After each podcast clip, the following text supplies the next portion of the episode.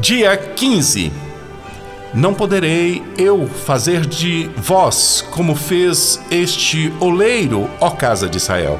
Diz o Senhor: Eis que, como barro na mão do oleiro, assim sois vós na minha mão, ó casa de Israel.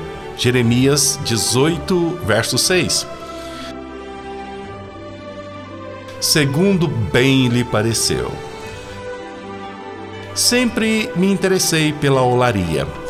A dinâmica de ver o barro em estado natural transformando em algo tão belo como um vaso me fascina. E na roda do oleiro, há alguns elementos que não podem faltar. Um deles é o barro, retirado de barreiros, limpo e posto sobre a roda. O outro é a água que derrama na quantidade certa e no momento certo, amolece o suficiente para que o barro seja transformado em vaso. Sem água, o barro permanece apenas barro.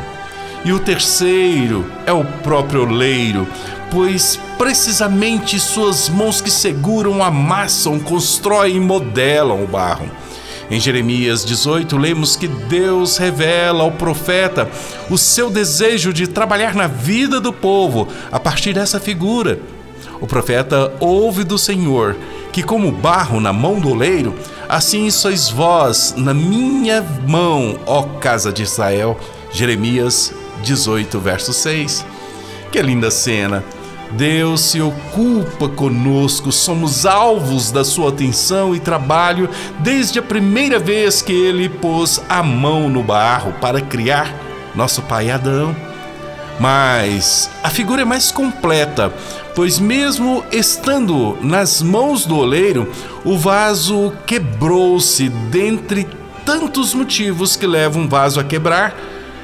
Quando, ainda na roda do oleiro, um dos mais frequentes é a impureza do barro. Mesmo depois de escolhido, limpo e tratado, o barro ainda carrega impureza. Uma pedrinha, um pedaço de raiz ou simplesmente uma parte mais endurecida, ilustrando bem a força que o pecado tem em corroer, colapsar tudo que toca. E levanta-se uma pergunta: Quais são as impurezas das nossas vidas que devemos urgentemente ser identificadas, tratadas e deixadas? A parte mais fascinante dessa figura, porém, revela-se quando o vaso se quebra e o oleiro decide refazê-lo. E diz: como o vaso que o oleiro fazia de barro se lhe estragou na mão, tornou a fazer dele outro vaso segundo lhe pareceu. Eu amo essa sentença, segundo bem lhe pareceu. Essa frase aponta para o descanso, a expectativa e a submissão. Descanso, pois é o imperativo da graça de Deus que nos molda, não desiste de nós e insiste em nos tornar um vaso de honra.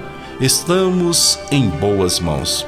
Expectativa, pois revela que Deus tem um plano, um desejo claro e definido para cada um dos seus filhos. Isso talvez envolva processos difíceis e quebras dolorosas, mas também abundante graça e completa restauração. E sem dúvida, submissão, pois não é segundo bem me pareceu, mas lhe pareceu.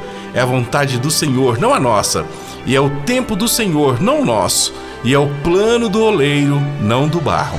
Por fim, encontramos um convite. Deus afirma que poderá fazer com seus filhos como o oleiro fez com o barro que se quebrou, reconstruí-lo. É um convite à fé, um convite para que o barro creia no oleiro.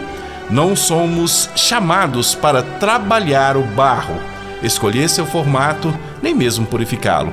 Somos chamados a crer. E é nessa jornada de fé que, mesmo sendo amassados ou até pisados, podemos olhar para o Altíssimo dizendo: Louvado seja o teu nome, porque não desistiu de mim. E em alegre adoração concluir: Obrigado pelo que tem feito, como bem lhe parece.